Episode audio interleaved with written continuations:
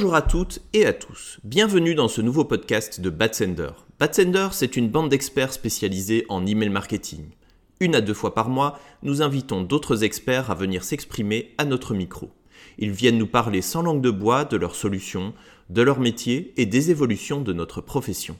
D'ailleurs, si vous désirez être le prochain invité, si vous avez un expert à nous proposer ou si vous avez une question à nous poser, n'hésitez pas à nous contacter sur batsender.com/contact. D'ici le prochain épisode, n'hésitez pas à suivre notre blog, à vous inscrire à notre newsletter, à nous suivre sur LinkedIn et Twitter ou à utiliser les différentes ressources emailing que nous mettons à disposition sur notre site batsender.com. Bonne écoute et à bientôt.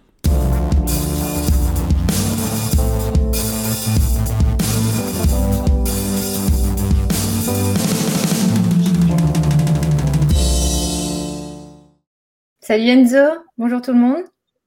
Bonjour, bonjour Marion. Bonjour, merci d'être là. Euh, je suis contente de, t'avoir pour parler du, sujet d'AB testing. Euh, donc en fait, on a, choisi ce sujet tout simplement parce que j'ai réalisé un audit pour Le Monde au début de l'été. Et, euh, en fait, souvent quand, on réalise des audits, on, demande en tout cas si, si les gens font, si les, les annonceurs font de l'AB testing. Et franchement, Fois sur cinq, on me répond euh, bah, un fou non, on aimerait bien, mais on n'a pas le temps, on est sous l'eau, on est tout le temps à l'arrache, etc. Et quand je t'ai posé la question, tu m'as répondu Ah ouais, on a, réalisé toute une batterie de tests. Donc du coup, je oh, purée, il faut que je chope ce mec. Enfin, pardon, il faut que je l'invite à, un live pour parler de ça. En fait, tous les marketeurs connaissent l'A-B testing, hein, ce n'est pas du tout un mot nouveau. Et, à chaque fois qu'il y a des, appels d'offres euh, pour changer d'outil de routage, on demande toujours à ce que l'outil a, un module d'A-B testing. Mais en fin de compte, moi, je trouve que les marketeurs en font très peu.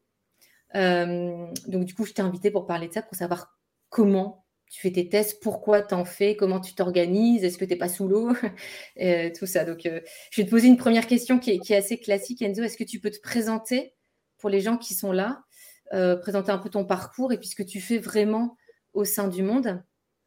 Et juste répondre à cette question. Euh, les... Ceux qui nous écoutent, n'hésitez pas à poser des questions euh, en direct et on les prendra. Donc voilà, est-ce que tu, peux commencer par te présenter? Super. Merci de me recevoir en tout cas, Marion. Euh, alors, du coup, bah, Enzo, je suis actuellement chef de produit CRM au sein du groupe Le Monde. J'ai commencé ma carrière dans tout ce qui est emailing, CRM, etc., auprès de Canal, où je faisais du marketing direct. Donc, euh, c'est vraiment là que j'ai commencé un peu à faire de l'emailing, ce genre de choses, et déjà un peu d'AB testing. Et ensuite, j'ai euh, rejoint le monde, du coup, le groupe Le Monde au sein du pôle CRM en tant que campaign manager. Donc, euh, vraiment sur la partie animation, encadrement des équipes, paramétrage, enfin, tout ce qui tourne autour de tout ce qui est campagne marketing. Et là, du coup, je suis depuis maintenant 3-4 mois, je suis chef de produit CRM, donc toujours sur la partie animation, un peu moins opérationnel, mais tout aussi stratégique sur, euh, du coup, toujours continuer un peu à, euh, bah, tester et, à accompagner les équipes dans tout ce qu'ils veulent faire. Ok. Et alors, ça vient d'où euh, Pourquoi tu as envie d'AB tester as envie de. C'est pour les, optimiser les perfs de stat emailing ou plutôt les perfs de conversion, donc le nombre d'abonnements? Voilà. Qu'est-ce que tu cherches en fait quand tu fais de l'AB test Alors, le premier truc que je cherche en fait, c'est quelque chose que j'ai remarqué, c'est qu'en en fait, en marketing, on travaille beaucoup, trop à mon sens, à l'intuition en fait. Mmh. C'est-à-dire, euh, on pense que quelque chose est vrai parce que bah, on fait du marketing, euh, on a le nez dedans, on connaît bien notre produit, et donc on se dit, bah, ils vont les gens vont être plus réactifs à ça parce qu'on sait que c'est mieux. Et alors qu'en soit, c'est souvent vrai parce que quand même on maîtrise nos, nos, sujets en général, mais on remarque quand même qu'il y a des fois on peut vraiment facilement se laisser surprendre et en fait, à partir du moment où on commence à essayer de prouver des choses qui peuvent être très basiques, euh, bah, on se rend compte qu'il peut y avoir des écarts entre ce qu'on pensait et la vraie vie. Et donc, si euh, moi j'encourage beaucoup à faire de l'A-B testing et que je suis amené à en faire, c'est au-delà d'augmenter les perfs, ça c'est clair, euh, notamment bah, le plus possible vers les conversions et sur les perfs email. Mais c'est vraiment essayer de prouver des choses et arrêter de travailler trop à l'intuition en fait. D'accord. Et du coup, tu, tu, comment elles te viennent d'où tes idées d'A-B testing? Mmh, Ça dépend. Ça peut être initié par les différentes équipes. Ça peut être, euh, ça peut être euh, tester des choses qu'on pense, avoir euh, soit tester un nouveau truc par rapport à un ancien, etc. Généralement, c'est des choses qui sont un peu nourries par de la veille, en fait. Mm. Notamment, bah, là où, chez nous, en tout cas, je parle pour notre exemple, mais là où on fait le plus d'AB testing, c'est sur l'acquisition, sur tout ce qui est campagne d'acquisition. Parce que, bah, effectivement, l'idée, c'est quand même le business du monde, c'est quand même l'abonnement et l'idée, c'est de maximiser les prises d'abonnement. Donc, à partir de ce moment-là, on fait beaucoup de veille, on regarde ce qui se passe sur, euh, sur d'autres médias, mais aussi sur, euh, sur euh, d'autres secteurs tout simplement également. Et dès qu'on voit des, choses qui peuvent être un peu aspirantes ou, ou des gens qui font absolument pas comme nous, on se dit, bah, pourquoi on ferait pas comme ça, en fait? C'est-à-dire, euh, nous, euh, en tant que le monde, on a envie de faire des choses bien éditorialisées, mais d'un autre côté, on voit une offre euh, du New York Times où c'est juste une offre flash, une image, on se dit, bah, qu'est-ce pourquoi sont-ils si différents? Est-ce que ça marche vraiment? Est-ce que si on l'applique à, nos, à nos, notre, nos auditeurs, on peut effectivement maximiser les prises d'abonnement, etc. C'est un peu... Excuse-moi, quand tu parles d'emails de, d'acquisition, c'est les emails promotionnels. Oui, promotionnels. Euh, les, emails qui ont vraiment pour but de convertir, en fait, in fine, c'est euh, à la différence des emailing euh, d'acquisition, de fidélisation, où le but n'est pas forcément de générer une action ou de générer une action. Il y a moins d'enjeux. Hmm. Ok, il y a moins d'enjeux sur la fidélisation, où là, l'acquisition, c'est vraiment convertir il n'y a pas forcément moins d'enjeux, mais ce n'est pas les mêmes enjeux en fait. C'est-à-dire que euh, le but c'est de la fidélisation, c'est plutôt euh, faire en sorte que qu'il y ait du trafic. C'est des enjeux qui sont moins pécuniers, certes, mais qui sont tout aussi importants. Mais vu qu'il y a hum, le client type du monde, on sait plus ou moins comment il réagit. Donc, on va faire quand même des AB tests là-dessus, mais un peu moins parce que on a un peu moins de marge de main-d'œuvre. Il faut qu'on respecte plus notre charte éditoriale sur de la fidélisation parce qu'on va plus renvoyer vers notre univers. Donc, euh, c'est un mm. peu plus normé, donc moins de marge de manœuvre, effectivement. Alors, qu'est-ce que, qu'est-ce que vous avez déjà testé? C'est plus des euh, tests d'objets, de contenu, de pré de. Bah, plusieurs choses. Effectivement, on a fait euh, l'un des plus gros test qu'on a mené plusieurs fois parce que je pense qu'on en reparlera après, mais euh, tout à l'heure j'ai parlé de prouver, mais pour prouver des choses, une fois ça suffit pas forcément. Mais c'était des tests, euh, j'en ai un peu parlé plus tôt, mais euh, des tests sur de l'acquisition très éditoriale VS offre flash, c'est-à-dire des choses un peu contextualisées avec soit l'actu, soit avec un peu du texte avec la plume du monde, entre guillemets. Euh, je, vais, juste partager, euh, euh, si tu vois, voilà, l'écran. Donc ça, c'est le, le, côté plus éditorialisé, c'est ça? Exactement. Exactement. Ça, alors, pour vous mettre un peu de contexte, là, il s'agit de l'opération d'acquisition de fin d'année avec du coup une, pro, une, offre promotionnelle. Donc là, on est sur une offre un peu plus éditorialisée avec du texte corrigé par la rédaction et un bandeau d'abonnement à la fin. Ça, c'était les manières dont on avait l'habitude de procéder. Euh, donc euh, voilà, on, on, part du principe que le lecteur, c'est quelqu'un comme, euh, comme, enfin, comme nos abonnés, donc on va lui proposer du contenu pour qu'il s'abonne. Même ça, c'est ta version édito? Voilà, c'est, bah, même si le contenu reste succès, on est d'accord. Hein, l'idée, c'est pas non plus de, de, trop en faire, parce que l'idée, c'est quand même de générer de la conversion.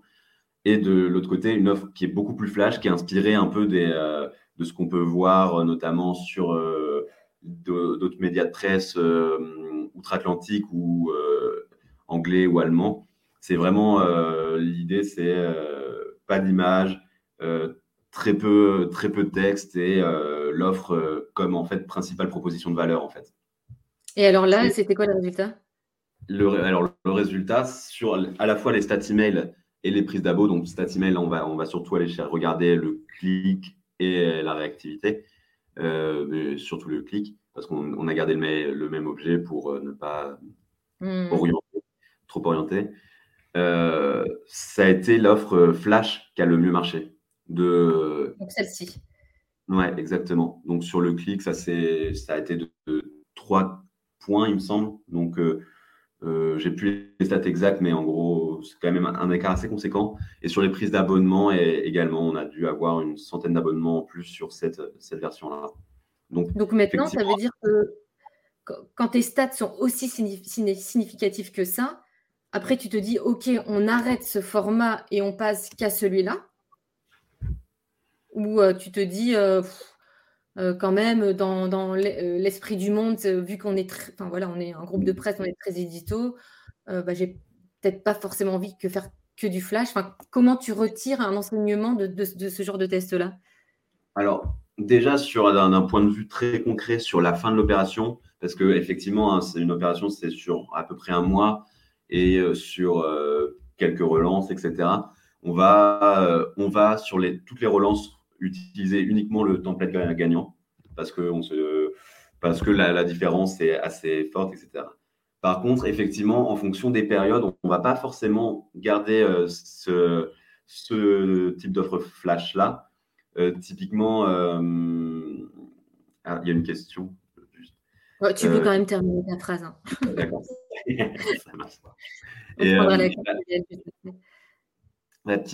typiquement, sur une offre euh, qui va être euh, une offre promotionnelle qui va avoir lieu au moment de la. Bah, du coup, je parle de l'année en cours sur la campagne présidentielle. Là, on va garder assez fortement édito, voire encore plus édito, car on va proposer de l'article payant pour donner envie euh, à l'auditeur de s'abonner, en fait. Mais sur des offres ponctuelles, on va plutôt garder.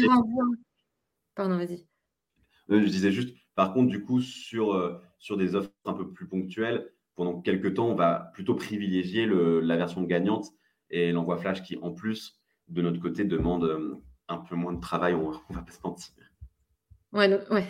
Donc, tu veux dire qu'en fait, à chaque fois qu'il y a des, moments importants de saisonnalité euh, d'un point de vue, on va dire, actualité de tous les jours, donc les présidentielles, j'imagine quand il y a des JO ou une Coupe du Monde au Qatar, même si, bon, bref, on peut tous avoir un avis là-dessus. Euh, tu vas faire un, un, email plus édito pour mettre dans le contexte de la présidentielle ou etc. Et ensuite, tout ce qui relance dans cette période, là où du coup tu cherches, tu n'es plus dans la présentation du contexte, mais tu es plus dans c'est bon, vous avez déjà présenté le contexte, maintenant il faut acheter en gros. Euh, tu vas être sur du, du, flash. Exactement. Du coup, c'est ce qu'on a un peu appris et ce qu'on essaie de s'efforcer à faire sur l'année en cours? Euh, et sur le flash également sur les offres ponctuelles, c'est-à-dire bah, les offres de rentrée, celles qui correspondent plus à du euh, cycle de vie client, j'ai envie de dire, euh, sur la rentrée, bah, du coup, l'OP fin, fin d'année, les offres jeunes, ce genre de choses qui ne sont pas dues à de l'édito purement en fait. Et donc, si on prend la, question de Gaël qui, qui demande, donc tu disais qu'en termes de clics, tu avais plus 3 points par rapport à cette version, et en termes de clics sur le lien de désabo, y a-t-il une différence entre les deux? Alors, euh, non. Pour le coup, enfin, pas de, pas de différence significative en tout cas. Il me semble que du, coup, celle-là, avait euh, l'offre flash avait un désabonnement un peu plus fort, mais pas assez pour euh, qu'on en tire une conclusion, en fait. Je crois que. Alors, justement, le pas assez pour, est-ce que tu te fixes des limites en disant, bah, attends, là, ok, j'ai plus de clics, mais je perds en, en, abonnés et on sait tous que collecter une adresse email, c'est chaud. Est-ce que tu te fixes des limites en termes de... Mmh, eh bien, bah, ça dépend un peu des périodes et des populations, forcément. Mais euh, en gros, nous, on part euh, sur, sur du coup, ça, c'est des emails qui sont dédiés aux inscrits euh, du monde. Donc, pas des clients à proprement parler. Donc, c'est des populations qui sont assez diverses. Ça peut être des gens qui lisent beaucoup, comme des gens qui lisent de temps en temps, comme des gens qui euh, ont créé un compte pour une newsletter et qui veulent plus entendre parler du journal. Euh, là, on est sur des, taux de désabonnement un peu plus forts par rapport à des minutes de fidélisation. Et donc, on part, si on excède 0,6, on commence à s'inquiéter un peu beaucoup. Et en général, on est. D'accord. Euh, en général, on est sur ce genre d'email, on est plus aux alentours de 0,3, 0,5 parce que c'est quand même euh, bah, de l'acquisition. L'acquisition, c'est quand même perçu comme quelque chose d'assez agressif, même si euh, on essaie, nous, on a quand même euh, des politiques de faire ça plus, de faire ça en douceur, de pas sursolliciter et de même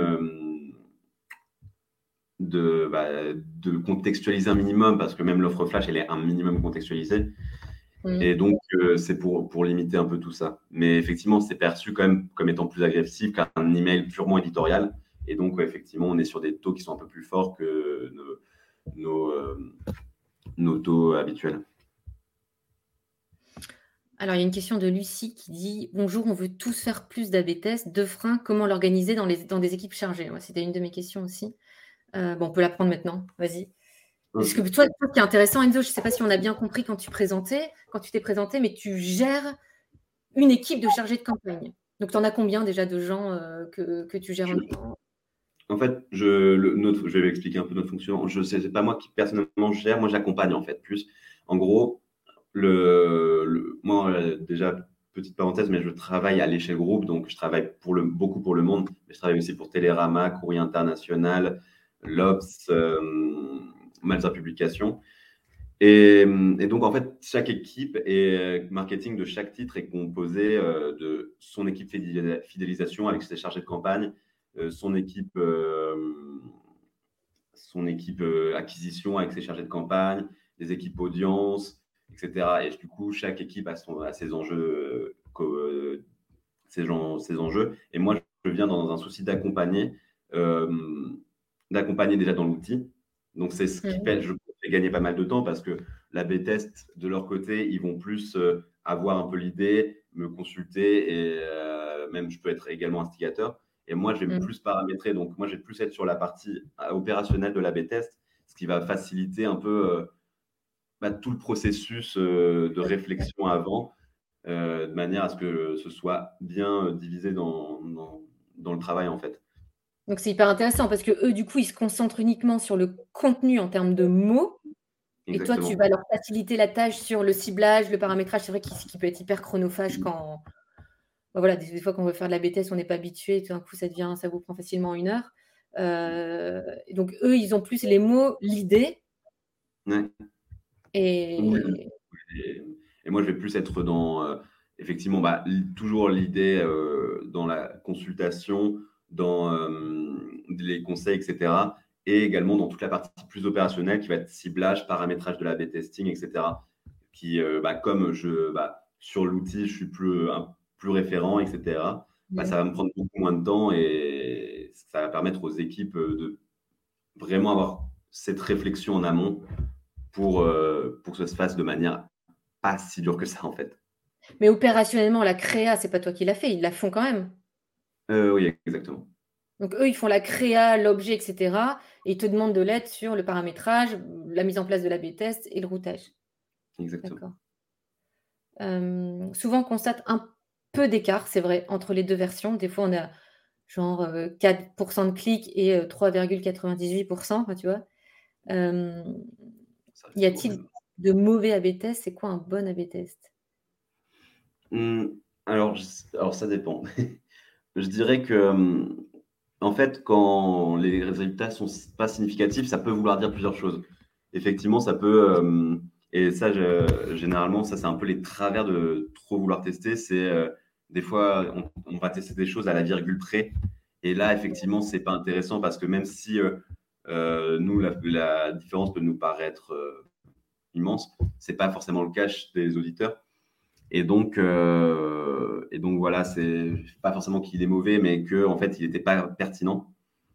Par contre, des fois, le fait, je trouve, le fait de ne pas avoir de résultat, il, peut, ça peut avoir quand même un sens en fait. Ça peut vouloir dire que bah, là, c'est marrant, on, met beaucoup d'efforts sur ce type euh, euh, de choses. On, réfléchit beaucoup sur cette tournure, sur, cette, sur ce template, sur les choix des articles, etc. Alors qu'au final, on remarque que bah, la différence, elle n'est pas là. Donc, euh, euh, visiblement, ce n'est pas ce qui va intéresser euh, nos, bah, nos, adresses, nos opt-in, etc. Donc aussi, ça peut donner, ça peut donner pas mal de, de, balles sur qu'est-ce qui intéresse réellement nos opt-in et sur quoi on va pouvoir agir ou ne pas agir mmh. sur la B-testing, en fait. Donc en fait, quand tu as peu d'écart, tu te dis, bon, en fait, nous, on se prend la tête dans l'équipe marketing là-dessus, ça fait trois mois qu'on en parle, et en fait, l'auditeur n'a rien à foutre. Ou, donc du coup, tu abandonnes, tu dis, on passe à un autre AB test. Ou est-ce que tu te dis, bah, on va le test, on va continuer la B-test pendant 3-4 envois, de manière à voir quand même si on dégage une tendance ou pas ça, ça dépend de ce qu'on teste, en réalité. Si on teste vraiment deux templates complètement différents et que sur un envoi, on ne voit pas des grosses différences, là, on va, on va persister. Si sur un objet, on, a, on va changer tout au tout une tournure de phrase, etc., et que sur l'ouverture, on voit vraiment pas de, de réelle différence, là, on se dit, bah, effectivement, c'est pas pas tant pour l'objet que la personne va ouvrir cet email que sur le contenu qui, qui s'en dégage en fait. Donc en fait, ça, effectivement, si on est sur, des, sur de, la, de la grosse réflexion de long terme, sur du mm. gros scénario, de la grosse opération d'acquisition, là, on va quand même persister parce que bah, déjà, il y a du travail en amont. Euh, faire deux templates complètement différents, c'est pas anodin. Euh, mais sur du plus ponctuel, sur euh, vraiment aller chercher deux objets différents et que ça n'a pas vraiment de réelle, enfin, de réelle différence, là, on va, on va un peu abandonner l'idée ou alors tester quelque chose qui est vraiment très différent. Quoi. Moi, nous, les équipes marketing aiment beaucoup tester, etc. Mais nous, en, termes au CRM, on essaye de leur dire tester quand ça vaut vraiment la peine.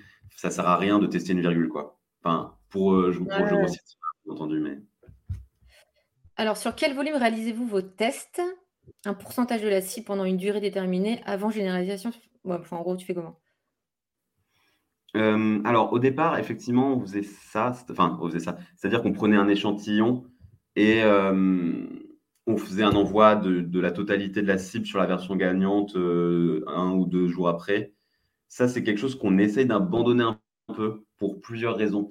Parce que déjà, effectivement, on, réduit la représentativité parce que du coup, on parle d'un échantillon.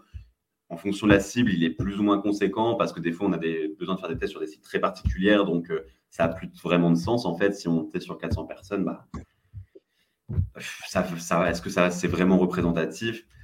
Donc, il y a pour, pour, ça. Et donc, on a également arrêté pour une autre raison, c'est que bah, quelque chose qui marche bien un mardi, si on fait un envoi total deux jours après, ce ne sera pas forcément les mêmes gens, ce ne sera pas forcément les mêmes moments d'existence, mm. etc. Donc, on, on, se rajoute un biais supplémentaire. Or, un vrai AB, un, vrai testing pour que on soit vraiment sûr du résultat, faut qu'il y ait en gros zéro biais, que les, mm. les, des gens vraiment de manière aléatoire reçoivent exactement la même chose, enfin pas exactement la même chose, mais reçoivent au même moment. Euh, et avec, bah, si on teste le contenu avec un objet similaire, si on teste juste l'objet mm. avec un contenu similaire, ce genre de choses en fait.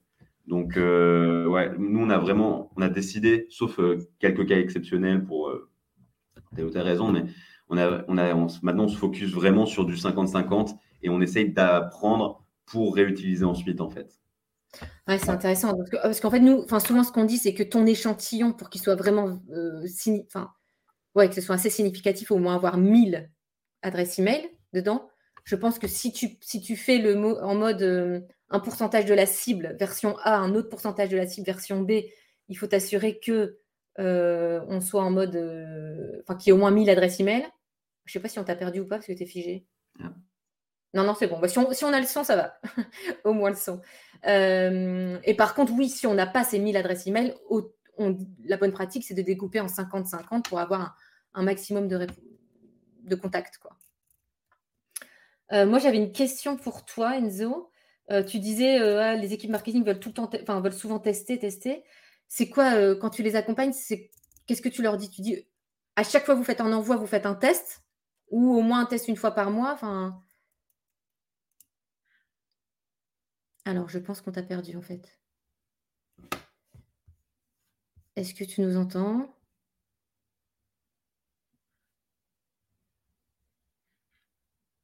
Je vais voir s'il m'a pas mis un email. Ah, il est plus là. Bon, je pense qu'il va tenter de revenir. Donc en attendant, ce que je disais, c'était que euh, j'espère qu'il va revenir que euh, merci. Euh, que voilà, que quand on faisait un A/B testing, il fallait s'assurer que quand on prenait, un pourcentage de sa cible, qu'on ait au moins 1000 adresses email dans chaque échantillon. Et si ce n'était pas le cas parce qu'on avait des toutes petites cibles, de prendre du 50-50 pour avoir une cible la plus large possible. Enzo est revenu. Voilà, bonjour Enzo.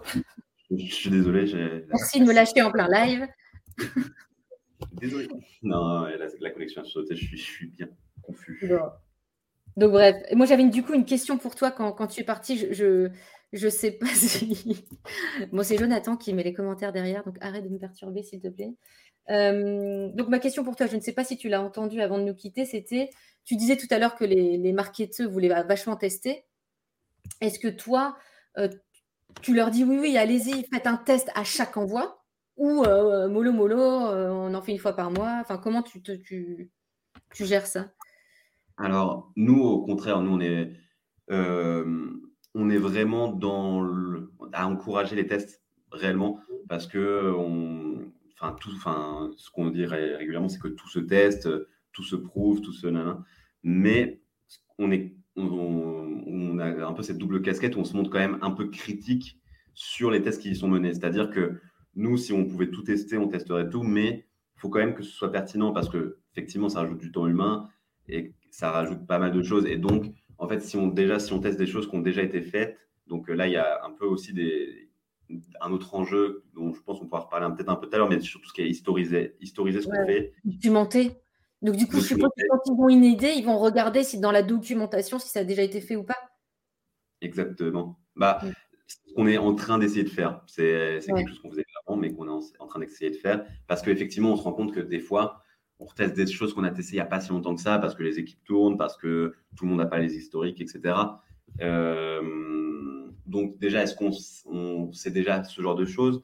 Est-ce que, euh, est-ce qu'à côté de ça, est-ce que c'est vraiment pertinent? Ce, que ce dont je parlais tout à l'heure, tester une virgule, euh, c'est, je grossis le trait, mais des fois, on n'en est pas loin. C'est-à-dire, euh, des fois, sur un, sur un objet, typiquement, on va, on va avoir un axe édito. Enfin, on est vraiment sur de la tournure de phrase. Des fois, on est là. Est-ce que c'est vraiment pertinent de tester ça? C'est plus, on essaie de se montrer critique plutôt que freiner les tests. Est-ce que vous documentez avec un outil? Euh, Alors, on essaie de mettre tout ça en place.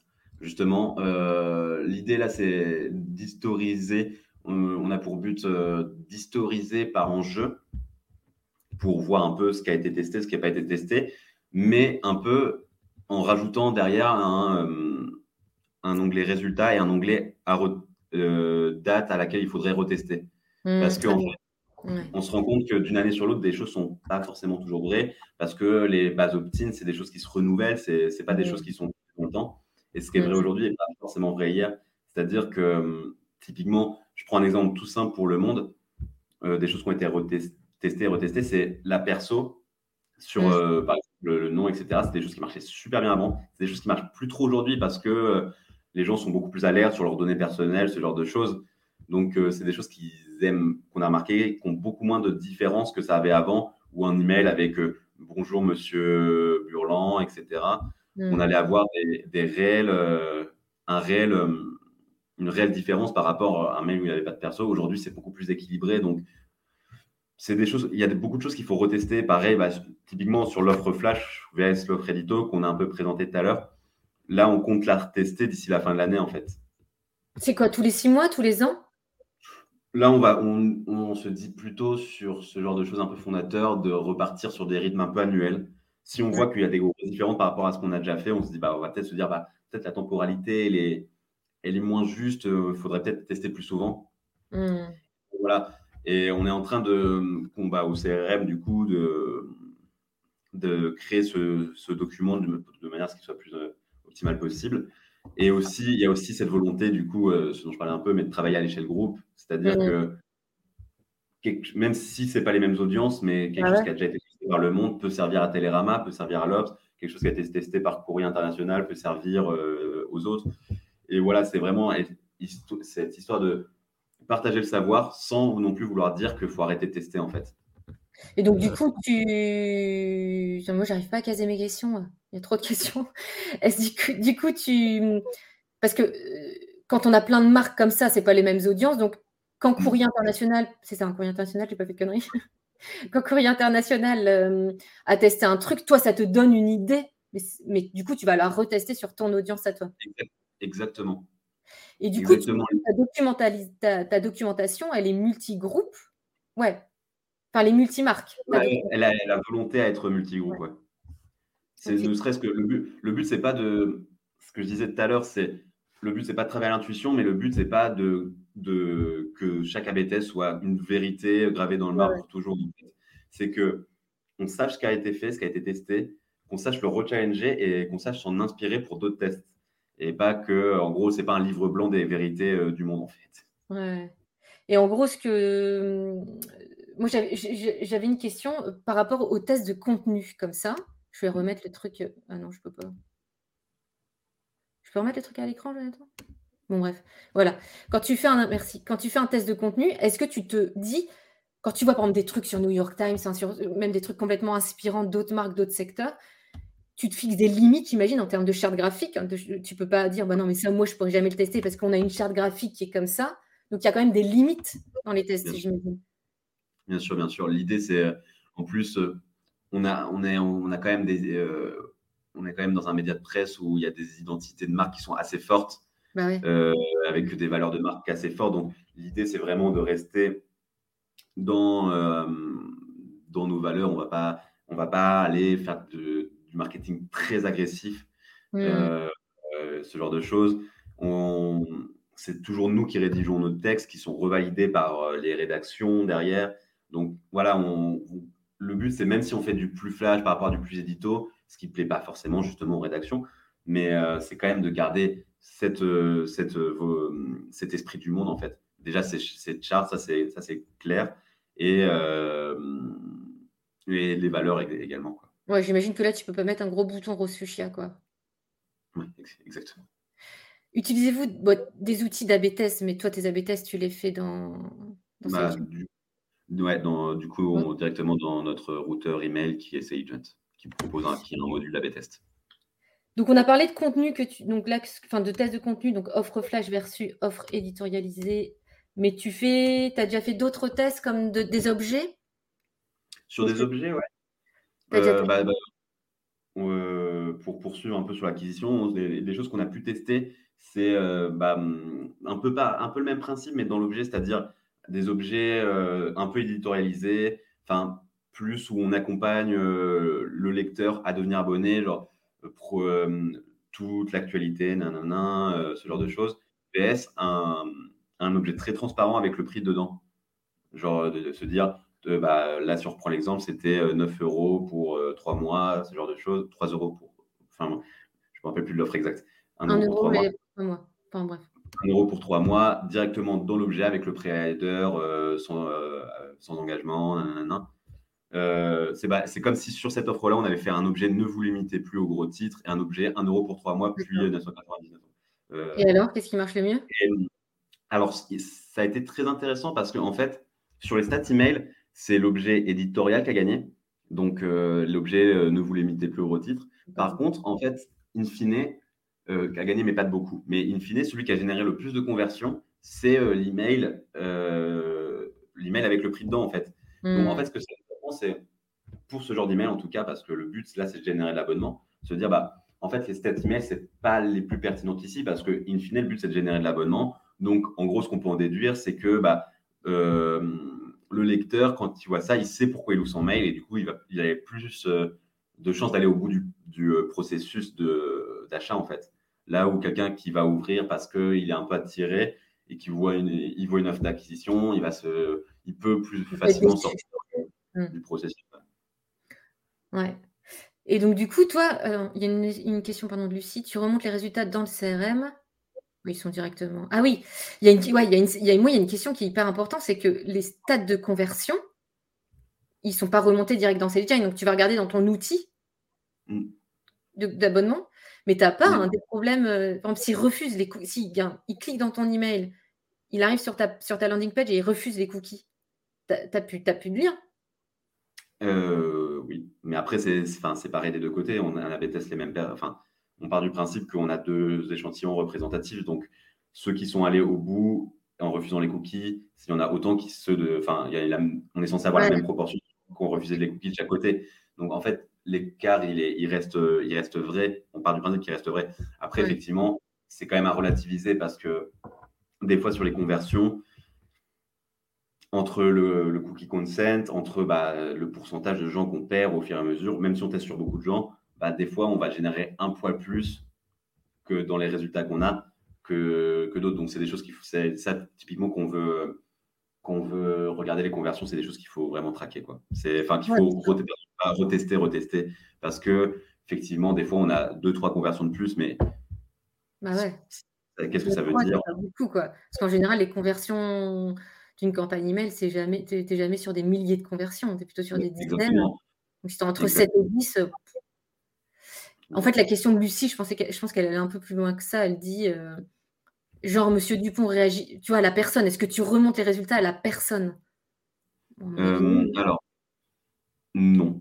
Dans les faits, non.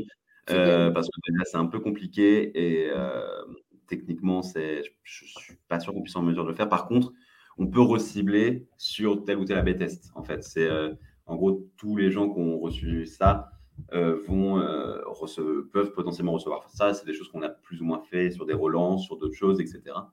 Mais en l'état, on n'est pas à ce jour, on n'est pas capable de créer une info dans, dans, le CRM ou dans la CDP ou même dans le routeur email pour dire bah, bah exactement Monsieur Dupont, lui il aime bien les, les HTML édito et du coup on lui envoie des HTML édito. Après, mm. ça, c'est des choses qui, qui, à terme, je ne sais pas dans quelle mesure on pourrait faire ça, il faudrait que je réfléchisse, mais c'est des choses qui sont super intéressantes. Le risque, je pense, c'est que bah, ça permet, ça cloisonnerait un peu euh, ouais, déjà, oui. Et qu'en plus, ça cloisonnerait un peu, euh, bah, Monsieur Dupont recevra plus jamais que des trucs édito. Or, euh, mm. si bah le, le, il en a marre de trucs édito, il bah, faut qu'on soit capable de rechallenger aussi. Quoi. Et dans l'édito, donc tu disais, moi je pensais que quand tu disais on teste une version édito versus une version prix, je pensais que c'était par exemple tu prenais le titre à la une, un titre, Un, contenu plutôt que euh, l'écro-titre, je sais pas quoi, là, pendant ton exemple tout à l'heure. Tu reprends, jamais de, l'article? Si, si, si. D'accord. quand je dis édito, c'est parce que là c'est la phrase que j'avais, mais effectivement c'est plus, euh, c'est plus des, peut-être pas forcément des gros titres parce que l'idée c'est quand même, ah, quoi que parce que des fois on le fait dans le trader. Mais en gros, l'idée c'est quand même, c'est pas d'induire le consommateur, l'opt-in en erreur. C'est pas de lui faire dire, euh, bah tiens, je vais voir, je vais plein d'articles et tout. Et il tombe sur une offre édito. L'idée c'est quand même de lui dire, bah, on va quand même te proposer quelque chose, quoi. Hmm. Et donc quand on a, enfin quand on a préparé très très rapidement ce live, euh, donc là on parle d'AB testing, mais en fait il y a le mode test tout court. Euh, tu disais que tu, tu, tu avais fait un test ou c'est en, cours de test. L'envoi d'un scénario de questionnaire de cette section à trois mois de l'abonnement. Donc, ils sont abonnés au bout de trois mois un questionnaire. Tu isoles 50% de l'audience qui reçoit ça versus 50% qui ne reçoit rien. Et à la fin, à la fin de quoi? À la fin d'un mois, de deux mois? Quand est-ce que tu testes C'est donné comme horizon trois mois pour, euh, en accord avec notre équipe UX Design, pour avoir déjà un échantillon de réponses assez représentatif. Euh, parce que bon, c'est pas parce qu'on teste pas qu'on s'en qu'on teste qu'on s'en fiche des réponses, mais aussi euh, pour avoir vraiment du recul sur les cohortes, les, la, pour que l'accord soit le plus grand possible, parce que le churn, c'est des choses qui déjà se calculent sur plusieurs mois. Parce que oui, l'idée là-dedans, c'est de se dire, bah, on a automatisé une campagne, on a créé un trigger au bout de trois mois, tu reçois ton questionnaire de satisfaction, mais, mais en fait, l'idée, c'est pas de, bah, l'idée, c'est de collecter des réponses, mais c'est pas non plus de perturber l'abonné dans son parcours euh, de prise d'abonnement. En fait, ce qu'on a peur, c'est ce qu'on va appeler euh, dans, dans l'abonnement, dans le cycle de vie client, c'est le potentiel effet réveil. C'est de le, le client qui va se dire, ah, c'est vrai que je suis abonné au monde, mais je m'en sers pas, en fait. Et donc, je ah oui, peur que cet email réveille des désabos. Oui, exactement. Et du coup, l'idée, c'est d'isoler deux cohortes, une qui reçoit et une qui ne reçoit pas, et de regarder, bah, est-ce qu'il y a une vraie différence sur le churn entre ces deux cohortes Si demain, on se rend compte que bah, ceux qui, euh, qui, euh, qui reçoivent euh, le, le questionnaire de, des abonnements à trois mois, ils ont 5 points de churn de plus que les autres, je ne sais pas. Hmm. on va, on va, on va quand même pas mal rechallenger le questionnaire hein, parce que on aime beaucoup avoir des insights sur nos abonnés. Bah, typiquement, là, je parle vraiment de, ce, scénario en lui-même. On aime beaucoup avoir des insights sur les abonnés, mais l'idée, c'est d'avoir des abonnés quand même. Et donc, tu disais aussi que tu avais envie de tester, enfin que c'était en préparation, donc pas encore fait. une offre flash plus relance versus un email avec quatre offres plus une relance sur l'offre la plus cliquée. Exactement. En gros, l'idée, c'est que là, on, aimerait tester quelque chose de nouveau en acquisition. ce quelque chose de nouveau, c'est une sorte de scénario un peu complexe, mais là, on va un peu le simplifier. C'est de dire, bah, voilà toutes les offres qu'on possède, qu'est-ce qui t'intéresse le plus? Voilà. Par rapport à, du coup, les autres 50% recevront que notre offre phare, la moins chère. Et euh, ensuite, le, euh, ensuite la même la relance, en gros, plus ou moins le même mail avec un autre objet. Alors que ceux qui reçoivent les quatre offres, en fonction de l'offre cliquée ou de l'offre ouverte, ils recevront une autre offre flash en fonction, en fonction de leur interaction email, en fait. D'accord. Et là, tu vas relancer, donc relance sur l'offre plus cliquée, c'est-à-dire que tu vas relancer sur une toute petite population, parce qu'en général, les, enfin, ceux qui cliquent, c'est quoi Voilà, c'est en fait, sur les cliqueurs, on va prendre l'offre cliquée mmh. avec du des jeux de bah, l'offre qui a plus de valeur euh, en priorité, etc. Et sur mmh. les, en général, nous, par convention, on ne relance pas sur les non-ouvreurs. Et, du coup, sur les, ouvreurs, sur les ouvreurs non-cliqueurs, ce qu'on va faire, c'est qu'on va, on va soit remettre une offre flash, soit le même. Ça, c'est pas encore tout à fait décidé, c'est pour ça que ce n'est pas encore prêt, prêt, prêt, mais ça devrait pas tarder. Soit une, une, une, des offres flash, soit le même, soit, soit une, une autre contextualisation, en fait. Mais l'idée, en fait, c'est qu'on sait que, en fait, on le sait que hum, l'offre flash euh, de notre offre essentielle, du coup, l'offre la, moins chère, générera plus d'abonnements. Mais là, ce qu'on veut tester, c'est est-ce que on peut générer plus de CA avec l'autre C'est-à-dire que si on fait, euh, je ne sais pas, 10 euh, offres essentielles d'un côté, de l'autre côté, on a 7, 7 prises d'abo, mais c'est 7 prises d'abo sur des offres avec plus de valeur. Est-ce qu'on se dit, bah, effectivement, on fait moins d'abos, mais c'est de l'abonnement de valeur, donc autant, autant poursuivre la D'accord. Je vois que le retourne, j'ai encore plein de questions. Euh, j'aimerais bien t'en poser encore euh, une qui m'a l'air euh, assez originale dans votre façon de procéder au sein du monde. Donc, si j'ai bien compris, il y a des chefs de produits qui, eux, ont plus l'idée de, de, l'offre, de la bêtise. Toi, tu les accompagnes. Et j'ai entendu dire aussi qu'il y avait des rédacteurs qui lisaient, qui relisaient ce que écrivait le chef de produit. Ouais, voire qui produisait. Enfin, des fois, c'est le. c'est En fait, il y a. Un rédacteur, c'est pas un journaliste. C'est pas, c'est pas vraiment des. En gros, c'est des gens qui sont côté éditorial, du coup, qui sont journalistes, mais qui font le pont avec les équipes marketing, en fait. Il y a, quelques... des, copywriters? Des, des... C'est En gros, c'est des gens qui sont garants de l'édito du monde. Plus. Mais c'est plus une histoire euh, limite juridique parce qu'il n'y a pas une boulette qui doit sortir du monde ou euh, c'est vous, votre façon de fonctionner, vous constatez vraiment qu'ils euh, écrivent mieux, ils ont plus de compétences avec les mots? En fait, le, enfin, le souci, ça dépend, ça dépend de qui, mais en gros, dans le, dans, le, groupe, dans un groupe de presse en général, je ne sais pas forcément comment les autres fonctionnent, mais en tout cas au monde, ce qu'on sait, c'est que c'est vraiment les journalistes au centre de l'entreprise et nous, les équipes marketing, qui vont travailler pour les journalistes. Et donc, en fait, quand on envoie un mail, peu importe quel type de mail, peu importe même si c'est de l'acquisition, en fait, on parle au nom des journalistes, on parle au nom du monde, en fait. Et c'est pour mm. ça que la rédaction, par le biais de, certaines personnes qui font justement le pont, qui sont des journalistes, mais qui font le pont entre, bah, entre les équipes éditoriales, les lecteurs et, les et le marketing, vont bah, soit sur des longs textes, soit rédigés complètement, soit sur euh, du, euh, des textes rédigés par les équipes marketing. Donc là, ça va être plus être l'acquisition, hein, etc. Parce que effectivement, hein, le, travail des journalistes, c'est pas de c'est pas de faire du texte très vendeur. Euh, enfin, leur but, c'est pas de dire bah, abonne-toi, abonne-toi, abonne-toi. Ça va être relu et validé en fait.